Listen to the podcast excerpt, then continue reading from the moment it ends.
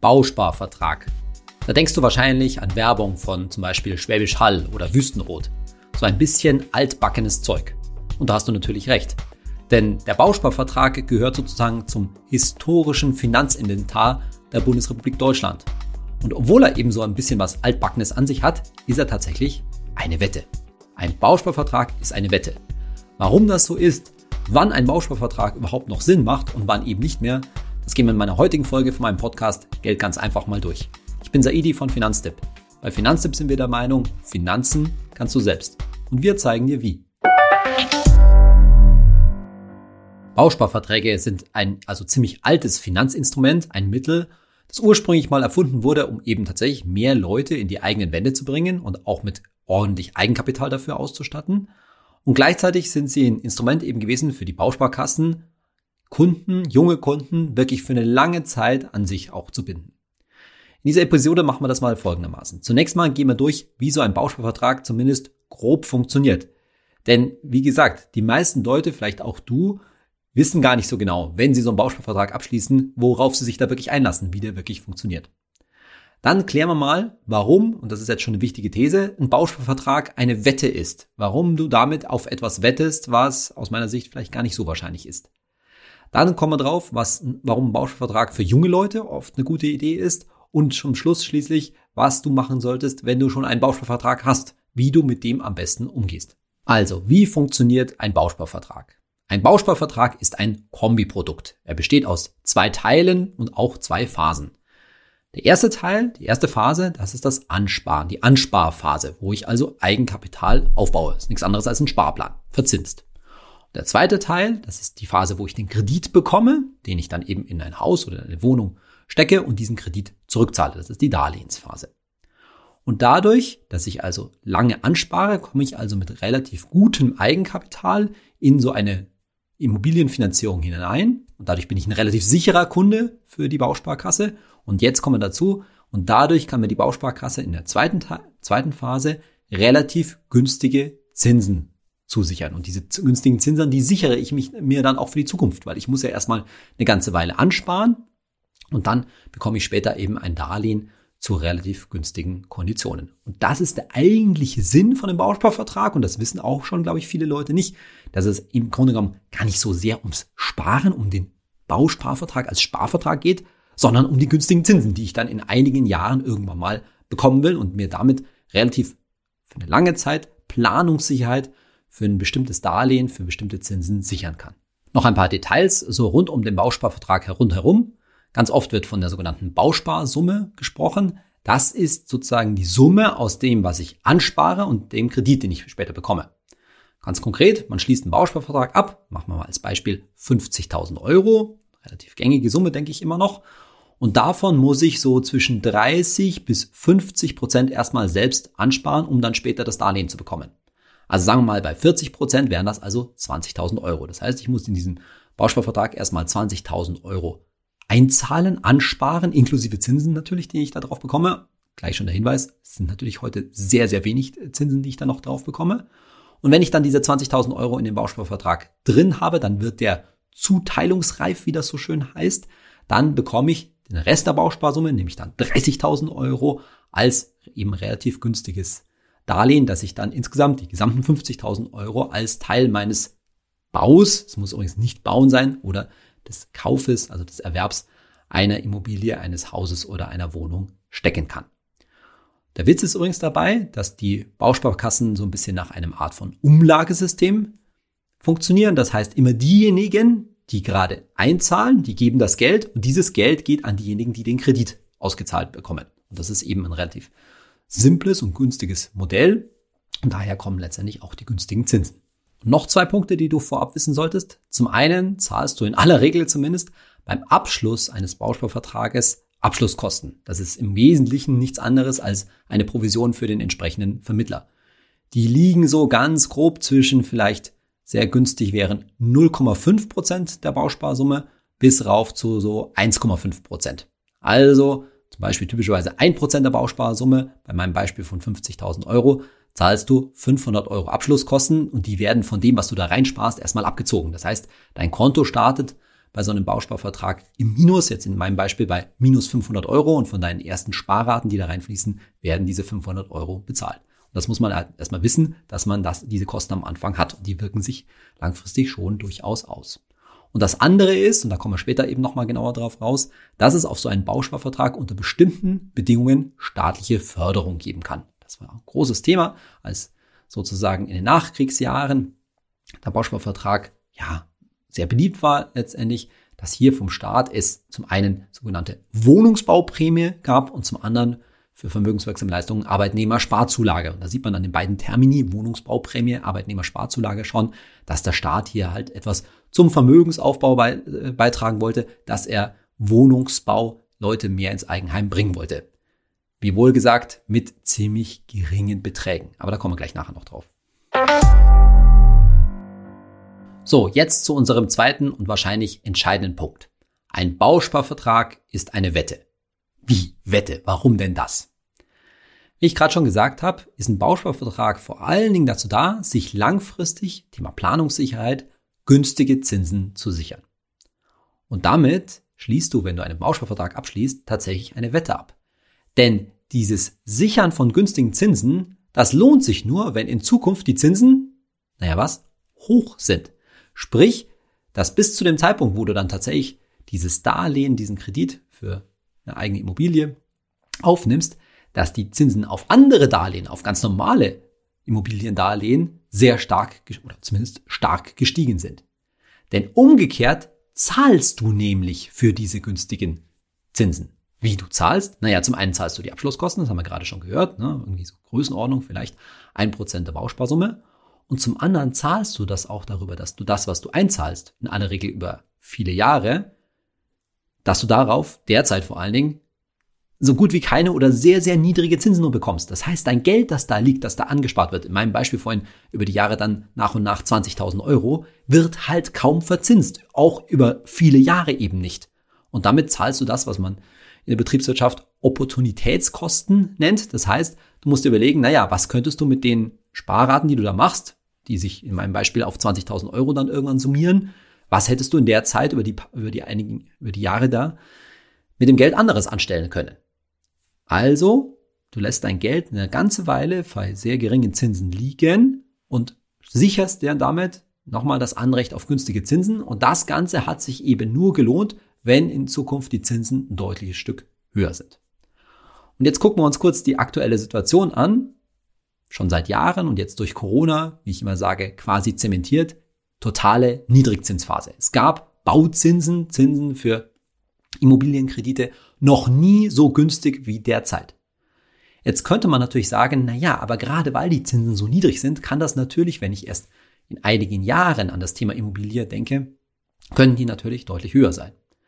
Ja, das ist schon möglich. Aber es stehen nun mal nicht wahnsinnig viele Anzeichen, dass wir in den nächsten Jahren jetzt einen richtig Zinsschub geben könnte. Es kann schon mal ein bisschen ansteigen. Aber damit du mal ein Gefühl hast, so ein Bausparvertrag bei typischen Abschlusskosten und praktisch null Zinsen, die man da auf das Sparen kriegt, das ist im Grunde genommen nichts anderes viel als ein Sparbuch, wo du da dein Geld hinlegst, da müssen die Zinsen schon ordentlich steigen. Wir haben mal so geschätzt, bei circa 1,75 Prozent, also wenn die Zinsen in ein paar Jahren, zum Beispiel in sieben Jahren, um 1,75 Prozent höher liegen als heute, dann hätte sich die ganze Sache, ja, dann wäre es praktisch ein Break-Even gewesen mit so einem Bausparvertrag wahrscheinlich. Da hätte sich das Ganze nichts gegeben und erst nur, wenn die Zinsen so ungefähr um drei Prozent höher liegen als heute. Also mal zu deiner Orientierung. So ein normales Immobiliendarlehen, das kriegst du heute schon für circa ein Prozent pro Jahr und in vielen Fällen sogar darunter. Das heißt, wir sagen, nur wenn dass die Zinsen in zum Beispiel sieben Jahren, wenn dann dein Bausparvertrag, den du heute theoretisch abschließen würdest, wenn der dann zuteilungsreif ist, wie man so schön sagt, und da musst du ganz ordentlich Geld reingebuttert haben, dann, wenn die Zinsen also um drei Prozent höher liegen, das heißt im Bereich so von vier Prozent vielleicht oder knapp unter vier Prozent liegen, dann hat sich so ein Bausparvertrag richtig gelohnt, weil du dann heute dann einen Bausparvertrag abschließt, der dir dann wirklich super günstige Zinsen zu dem Zeitpunkt sichert. Und das Ganze ist halt nicht besonders wahrscheinlich. Ja, es kann schon passieren. Das wäre so ein Szenario, wo wir sagen, na, da hat es in unserem Beispiel in sieben Jahren eine ziemlich hohe Inflation und die Notenbanken, insbesondere die Europäische Zentralbank, ist letztendlich gezwungen, die Zinsen deutlich wieder raufzusetzen. Ich glaube, dass dieses Szenario nicht besonders wahrscheinlich ist, denn was wir ja sehen, gerade jetzt auch in Corona-Zeiten, dass viele der Hilfsmaßnahmen, viele Investitionsmaßnahmen und so weiter auf Krediten basieren, die zu total niedrigen Zinsen abgeschlossen worden sind. Mit anderen Worten, wenn die Zinsen jetzt so stark steigen würden und so weiter, dann würde das die Schuld, würde die Schuldenlast viele Institutionen, Unternehmen und wahrscheinlich sogar ganze Länder, sagen wir mal vorsichtig, in ziemliche Schwierigkeiten bringen. Das heißt, aus unserer Sicht ist es nicht besonders wahrscheinlich, dass in absehbarer Zukunft die Zinsen wieder auf alte Niveaus, wo man sie mal waren, ne, drei, vier, fünf Prozent für einen Baukredit, das war ja mal ganz normal, das war ja nichts Besonderes vor, sagen wir mal, 15 Jahren ungefähr. Das ist nicht wirklich wahrscheinlich. Und deshalb nochmal, gehst du mit einem Bausparvertrag die Wette ein, dass genau das passiert. Du kaufst dir, und das ist eben das Verrückte, ein Bausparvertrag ist etwas für Leute, die ein bisschen sicherheitsbedürftig sind. Ja, wenn du sagst, oh, das macht mir schon, äh, schon Sorgen, ich möchte unbedingt später mal eine Immobilie haben, ich möchte ein Haus bauen, ich möchte eine Wohnung kaufen und ich möchte diese Planungssicherheit haben, dass ich dafür wenig Zinsen bezahlen kann, so dass ich mir das Ganze unbedingt auch leisten kann. Und gerade weil so ein Bausparvertrag eben sicherheitsbedürftige Leute anspricht, ist denen meistens nicht klar, dass es eigentlich eine Wette ist. Eine Wette hat ja was mit Unsicherheit zu tun.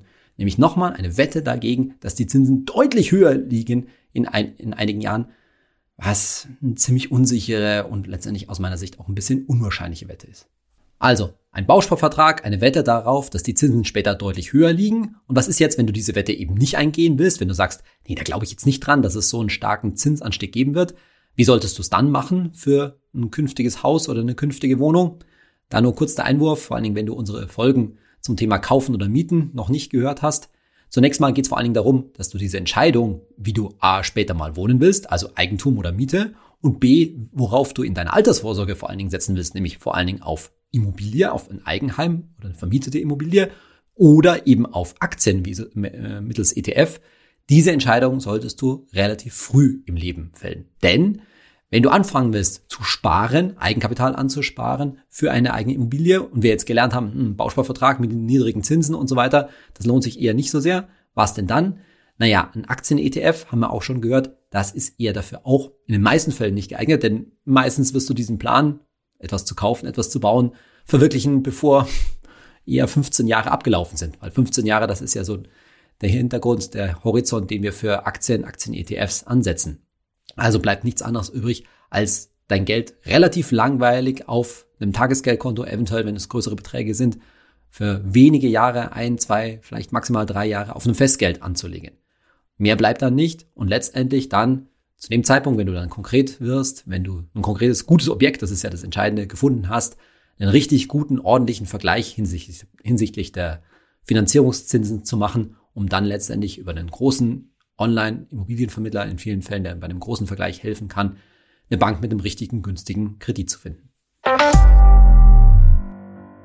Jetzt habe ich so stark gegen einen Bausparvertrag geredet, dass man sich schon fragen muss, naja, gibt es denn nicht eigentlich Fälle, wo ein Bausparvertrag doch noch Sinn machen kann? Und ja, die gibt es natürlich. Einen Fall will ich quasi vorwegnehmen, der ist dann gegeben, wenn du bereits eine Immobilie hast, also wenn du im Eigenheim wohnst, eine Wohnung vermietet hast oder ähnliches und vor allen Dingen weißt, dass da in einigen Jahren eine größere Renovierung oder auch Modernisierung ansteht. Und dafür wirst du Geld brauchen, dafür wirst du auch einen neuen Kredit brauchen, weil das Geld hast du wahrscheinlich schlichtweg einfach nicht auf der Seite. So, und gerade zum Beispiel, wenn es bei dem Eigentümer jemand ist, der schon etwas älter ist, der vielleicht nicht mehr so leicht einen Kredit von der Bank bekommt oder ähnliches, da kann ein Bausparvertrag schon richtig Sinn machen, um eben so eine Modernisierung, die wahrscheinlich nicht einen ganz so hohen Kredit erfordert. Das ist natürlich die Frage, wie groß das dann ist. Aber sagen wir mal, ein Bausparvertrag über 50.000 Euro, wo man dann einige 10.000 Euro an Kredit aufnehmen kann, um eine umfangreiche Modernisierung zu machen, das kann durchaus eine sinnvolle Methode sein. Und der andere Fall, wo ein Bausparvertrag und jetzt kommt eben als Geldanlage, als wirklicher Sparvertrag Sinn macht, der betrifft vor allen Dingen jüngere Leute, typischerweise Auszubildende und vielleicht Geringverdiener. Denn jetzt kommen wir zu diesem Thema staatliche Förderung. Die habe ich ja bis jetzt völlig außen vor gelassen. Warum habe ich die außen vor gelassen? Weil es da ziemliche Einkommensgrenzen gibt. Das heißt, wenn du etwas besser verdienst, Vollzeit etwas durchschnittlich verdienst oder besser verdienst, dann spielen die für dich keine Rolle, denn du bekommst diese Förderung nicht. Aber gehen wir es mal durch. Es geht vor allen Dingen um zwei Förderungen. Das ist zum einen die Wohnungsbauprämie und die Arbeitnehmersparzulage. Die Wohnungsbauprämie ist vor allen Dingen eben für jüngere Leute und für ja, nicht Gutverdiener interessant. Die Grenze, um die Wohnungsbauprämie auf einen Bausparvertrag zu bekommen, liegt bei einem zu versteuernden Einkommen von 35.000 Euro. So, dann müssen wir schon mal das erste klären. Was heißt erstmal zu versteuerndes Einkommen? Naja, zu versteuerndes Einkommen ist das, was auf deinem Steuerbescheid steht. Und das ist natürlich deutlich niedriger als dein Bruttoeinkommen. Denn von deinem Bruttoeinkommen können ja all die Dinge, die du von der Steuer absetzen kannst, eben abgezogen werden. Und das, was dann übrig bleibt, auf das, was du eben wirklich Steuern zahlst, das dürfen für diese Wohnungsbauprämie maximal eben 35.000 Euro sein. Und das bedeutet in der Praxis schon, dass du vielleicht, und das kommt natürlich auf deine persönliche Situation an, 40.000 Euro, vielleicht sogar 45.000 Euro brutto im Jahr verdienen kannst, um diese Wohnungsbauprämie noch zu, kommen, äh, zu bekommen. Das hängt eben ganz davon ab, was du alles von der Steuer absetzen kannst. Aber jetzt mal den klassischen Fall. Das macht natürlich vor allen Dingen Sinn für jüngere Leute. Warum für jüngere Leute? Deshalb, weil bis zu einer Altersgrenze von 25, wenn du da einen Bausparvertrag besparst, dann kannst du das Geld einfach rausnehmen, die Wohnungsbauprämie behalten, ohne das Geld, wie man so schön sagt, für wohnwirtschaftliche Zwecke zu verwenden. Das heißt, da ist nicht der Zwang da, dass du das Geld, was du in den Bausparvertrag angespart hast, jetzt in ein Haus, in eine Immobilie mit einem entsprechenden Kredit steckst, sondern bis 25 kannst du das eben rausholen, inklusive der Wohnungsbauprämie. Und wie hoch ist jetzt diese Wohnungsbauprämie? Du solltest dann in dem Fall im Jahr 700 Euro in einen Bausparvertrag einzahlen. Bis maximal übrigens 700, 700 Euro oder auf bis zu 700 Euro gibt's die Förderung und ich würde diese 700 Euro an deiner Stelle dann auch ausnutzen. Und dann gibt's dann 10% Förderung obendrauf, also 70 Euro.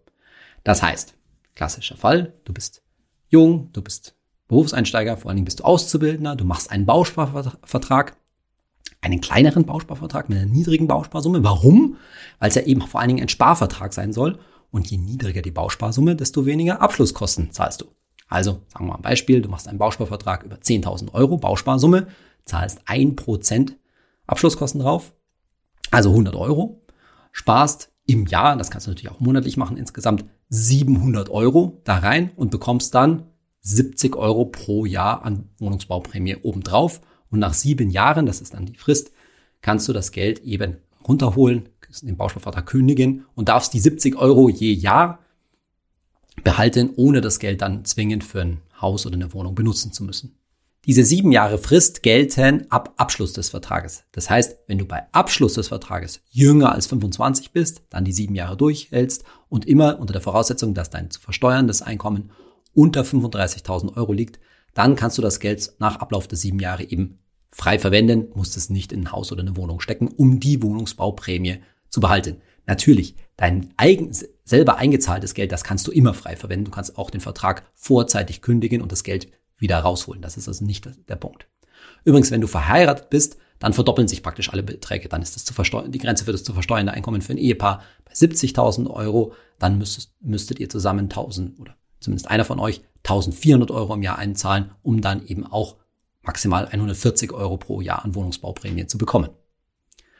So, das war jetzt das Thema Wohnungsbauprämie, das übrigens auch nur einmal funktioniert. Also es ist nicht so, dass du fünf äh, Bausparverträge nebeneinander abschließen kannst und jeweils 70 Euro auf jeden bekommst, sondern das geht natürlich nur einmal. Aber was du zusätzlich machen kannst, und jetzt immer wieder speziell in aller Regel bei Auszubildenden, bei Azubis, dass du einen Bausparvertrag für deine vermögenswirksamen Leistungen hernimmst. Das ist ein Thema, was ich in der letzten Podcast-Folge schon angesprochen habe. Vermögenswirksame Leistungen, nochmal kurz, eine freiwillige Leistung von einem Arbeitgeber, das zahlen manche Arbeitgeber noch, ich glaube, es werden immer weniger, aber gerade bei Auszubildenden im Handwerk ist das noch durchaus üblich. Und wenn du jetzt deine vermögenswirksamen Leistungen in einen Bausparvertrag einzahlst, übrigens Alternative, auch sehr gute Alternative ist es, in einen Fondssparplan oder speziell in einen ETF-Sparplan die einzuzahlen, aber wenn du dafür einen Bausparvertrag hernimmst, dann liegt die Einkommensgrenze aber deutlich niedriger, nicht bei 35.000 Euro, sondern derzeit bei 17.900 Euro, wieder auf einen Single bezogen. Also da merkst du schon, deshalb sind wir hier im Bereich von Auszubildenden, denn die liegen halt natürlich meistens, zumindest auch nicht, glaube ich, in allen Fällen, aber in den meisten Fällen unter dieser Grenze von 17.900 Euro. Und dann ist es so, dass in so einen VL-Bausparvertrag im Jahr die Höchstgrenze an geförderter Sparsumme sind 470 Euro. Das heißt, ein Auszubildender sollte dann 470 Euro einbezahlen und bekommt auf seine Sparleistung eine Förderung von 9 Prozent. Das sind maximal dann 43 Euro. Also nochmal, bei den vermögenswirksamen Leistungen 470 Euro insgesamt im Jahr einzahlen, 43 Euro kassieren, höhere Förderungsgrenze bei der Wohnungsbauprämie, 700 Euro einzahlen, 70 Euro äh, kassieren. Das sind die beiden Hauptförderungen, die man da kassieren kann, gerade für junge Leute. das macht es natürlich schon interessant. Reich wird man damit natürlich nicht, aber es ist eigentlich ganz nett, so Förderungsgrade von 9 oder 10 Prozent an letztlich vom, vom Staat wirklich auch geschenktem Geld zu kassieren als junger Mensch. Vielleicht noch der Hinweis, wenn du jetzt denkst, gerade als junger Mensch, Mensch, das ist eine super Sache, da muss ich eigentlich richtig viel Geld reinstecken, gerade wenn du nicht so viel Geld hast. Ein bisschen Vorsicht. Wir müssen die Kirche schon ein bisschen im Dorf lassen. Natürlich ist das ganz nett mit dieser Förderung auf so einen Bausparvertrag. Aber zum einen, sieben Jahre ist keine ganz kurze Zeit und du wirst dann so ein bisschen, natürlich kannst du vorher den Vertrag kündigen, aber du wirst dich ja ein bisschen selbst am Riemen reißen und sagen, ja, ich möchte das Geld jetzt aber auch da drin lassen, damit ich dann später auch die Förderung bekomme. Also ist es schon ein bisschen, unterliegt einem gewissen Zwang mit diesen sieben Jahren Horizont. Das heißt, es nimmt dir Flexibilität. Und zum anderen, die Verzinsung im Bausparvertrag selbst wird natürlich nicht besser. Die liegt nach wie vor sehr, sehr niedrig, so gefühlt auf Tagesgeld- oder Festgeldniveau oder in vielen Fällen sogar drunter. Du musst dich darum kümmern, dass du auch einen günstigen Bausparvertrag abzahlst, wo jetzt nicht die Abschlusskosten äh, besonders hoch sind. Und das macht die ganze Sache schon etwas mühsam. Und dazu kommt noch einiges an Bürokratie, weil sowohl die Wohnungsbauprämie als auch die Arbeitnehmersparzulage, die musst du jährlich beantragen. Da kommt dann so ein bisschen Papierkram, denn meistens sind die Bausparkassen nicht ganz so modern. Manches geht schon online, manches nicht. Musst du dich ein bisschen drum kümmern. Übrigens, man kann auch diese Beantragungen dann immer noch nachholen, aber man muss trotzdem dran denken. Will sagen, gerade für deine vermögenswirksamen Leistungen, das weißt du jetzt schon, ist langfristig ein ETF-Sparplan lukrativer, langfristig Rendite stärker, denn es ist ja nicht so gesagt, dass du bei ne, wenn du langfristig VL bekommst, dass du dieses Geld nur sieben Jahre da liegen lassen kannst. Du kannst natürlich so einen VL-Sparplan auf einen ETF auch längerfristig durchführen. Und umgekehrt beim Thema Wohnungsbauprämie, wenn du schon eh nicht vorhast, ein Haus zu bauen, zu kaufen, eine Wohnung zu kaufen, dann ist es vielleicht sowieso sinnvoller, das Geld anstand in einen, in einen Bausparvertrag äh, zu stecken, gerade wenn es viel Geld dann für dich ist, um zum Beispiel auf die 700 Euro im Jahr zu kommen, stattdessen besser einen ETF-Sparplan anzufangen. Will also sagen, im Sinne des, dieses Themas, dieses Podcasts Geld ganz einfach. Ein Bausparvertrag kann für junge Leute ein sinnvolles zusätzliches Add-on sein, aber es geht natürlich nichts daran vorbei, dass auch junge Leute, dass wenn du jung bist, dir das Vier-Töpfe-Prinzip in diesem Podcast äh, vorbereitet haben, ausgeführt haben, dass du also erstmal dein Grundkonstrukt aus Girokonto, Kreditkarte, vor allen Dingen Tagesgeldkonto und ETF-Sparplan erstmal aufstellst. Naja, und wenn du dann noch an der Seite Geld äh, übrig hast und die Voraussetzungen erfüllst, das heißt dein Einkommen niedrig genug ist, dann kann man vielleicht noch zusätzlich über einen Bausparvertrag nachdenken. Aber rein für den Vermögensaufbau nochmal wirst du damit nicht reich. Es lohnt sich nur eventuell, wenn du eben noch Geld übrig hast, diese, dieses bisschen an Förderung, wenn wir jetzt mal bei der Wohnungsbauprämie bleiben, die 70 Euro im Jahr zusätzlich abzu, äh, abzusahnen, da spricht nichts dagegen. So, bis jetzt hatten wir nur über die Fälle gesprochen, wo du dich dafür interessierst, einen neuen Bausparvertrag abzusahnen. Aber was ist denn, wenn du schon einen hast? Einen alten Bausparvertrag? Und da gibt es ganz unterschiedliche Konstellationen. Zunächst mal, ganz ähnlich eigentlich wie bei alten Riester-Verträgen übrigens, jetzt nicht einfach überstürzt kündigen, weil Saidi gesagt hat, ah, das ist eine Wette und ich glaube nicht daran, dass die Zinsen, äh, Zinsen steigen, einfach mal weg damit. Nein, nein, mal langsam. Zunächst mal, wenn es ein richtig alter Bausparvertrag ist, dann kann es durchaus sein, dass du auf den noch ordentliche Sparzinsen bekommst. Es gibt durchaus Bausparverträge, da bekommst du Sparzinsen, sind natürlich entsprechend alt, von, sagen wir mal, 1,5 Prozent pro Jahr. Das wäre gar nicht ungewöhnlich. Und solche zugesicherten 1,5 Prozent pro Jahr, die kriegst du natürlich nicht und schon gar nicht in irgendeiner risikolosen Anlage die letztendlich, weil du kannst ja den Bausparvertrag kündigen, auch je mehr oder weniger kurzfristig verfügbar sind.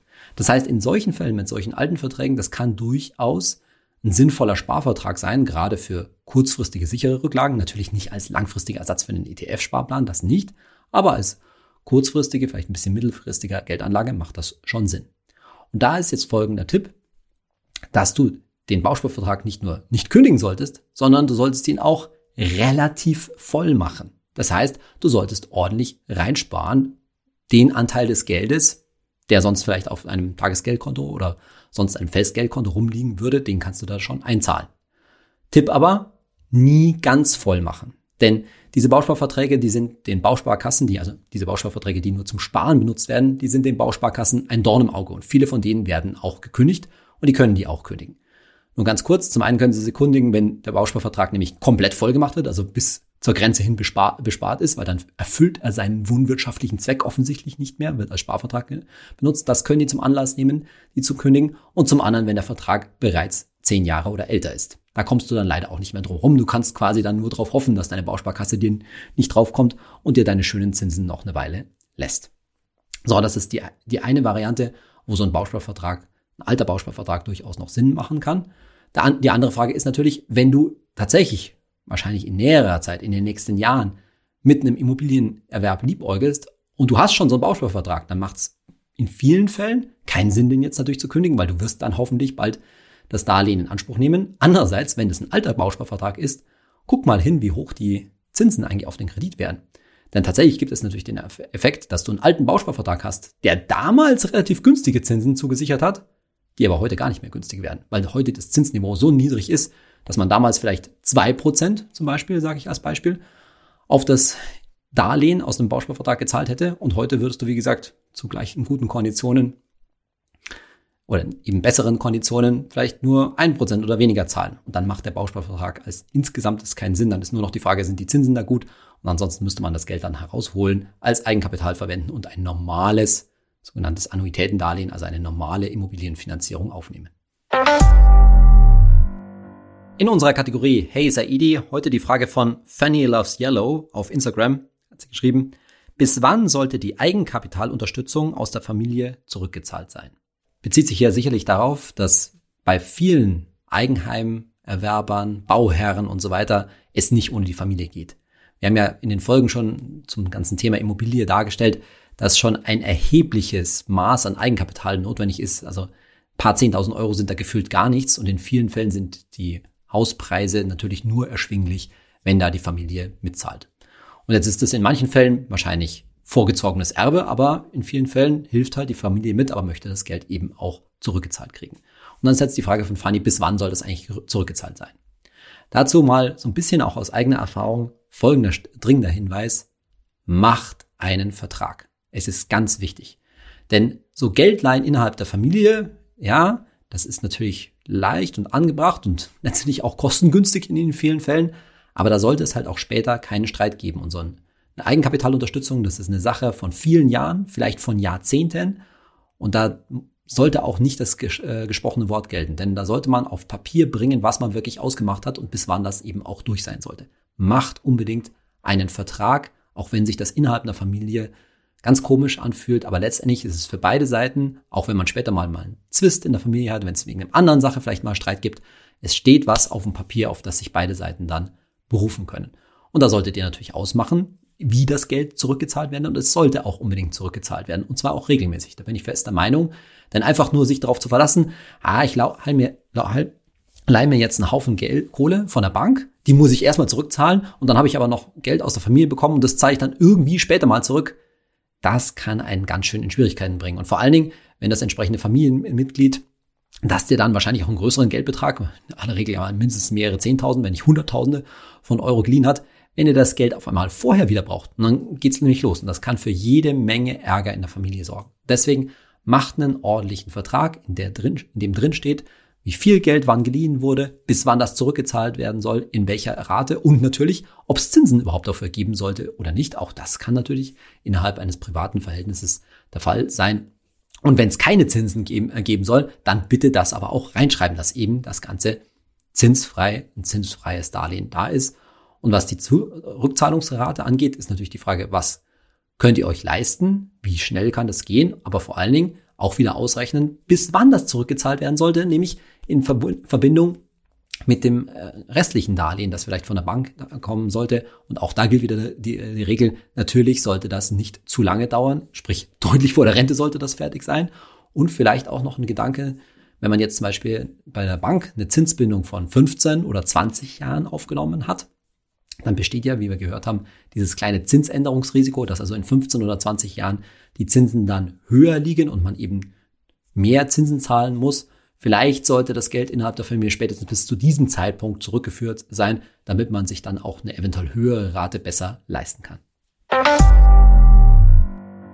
Unser heutiger kleiner Überblick über das Thema Bausparvertrag hat dir hoffentlich gezeigt, wo so die Hauptdenkfehler bei diesem Thema Bausparen liegen und warum das Produkt nun mal einfach, das ist es und bleibt es, ein kompliziertes Produkt ist. Und deshalb, falls du wirklich beim Thema Immobilienerwerb, beim Thema Bauen an einen Bausparvertrag denkst, dann solltest du dich wirklich eingehend informieren, ob das wirklich Sinn macht und vor allen Dingen, wenn dir ein Vermittler für eine Immobilienfinanzierung zumindest zum Teil als Teil des ganzen Paketes einen Bausparvertrag anbietet, dann frage sehr genau nach, warum es jetzt ausgerechnet ein Bausparvertrag sein muss und ob es da nicht welche, welche Alternativen es gibt und inwiefern sich der Bausparvertrag denn bitte schön besser rechnen sollte. Aber insgesamt im Sinne unseres Prinzips Geld ganz einfach, auch für junge Leute. Ein Bausparvertrag kann, kann Sinn machen. Man kann ganz nette Förderungen, vor allen Dingen als junger Mensch, abstauben. Aber er muss einfach auch nicht sein. Und wenn man es einfach halten möchte, dann bleibt man einfach bei meinem bekannten Vier-Töpfe-Prinzip. In der nächsten Folge soll es um andere Produkte, andere auch nicht ganz einfache Finanzprodukte gehen, die aber immer noch sehr verbreitet sind, die einem gerne von der Bank oder von auch innerhalb eines Versicherungsprodukts angeboten werden, nämlich Fonds und zwar aktiv gemanagte Fonds. Also sozusagen die Gegenspieler zu ETFs, Fonds, bei denen ein Fondsmanagement dahinter sitzt und versucht, aus deinem angelegten Geld das meiste zu machen. Da kann man sich natürlich die Frage stellen, ist das nicht eigentlich besser als so ein langweiliger, passiv anlegender ETF, der einfach nur das gleiche macht wie der Index? Kann so ein hoch ausgebildeter, gut bezahlter Fondsmanager gerade über lange Sicht da nicht etwas mehr rausholen als nur die Performance des Index? Wie erfolgreich die dabei sind und was für und vor allen Dingen natürlich auch was gegen aktiv gemanagte Fonds spricht, das erfährst du in der nächsten Folge von meinem Podcast Geld ganz einfach. Vielen Dank heute fürs Zuhören und bis zum nächsten Mal. Dein Saidi.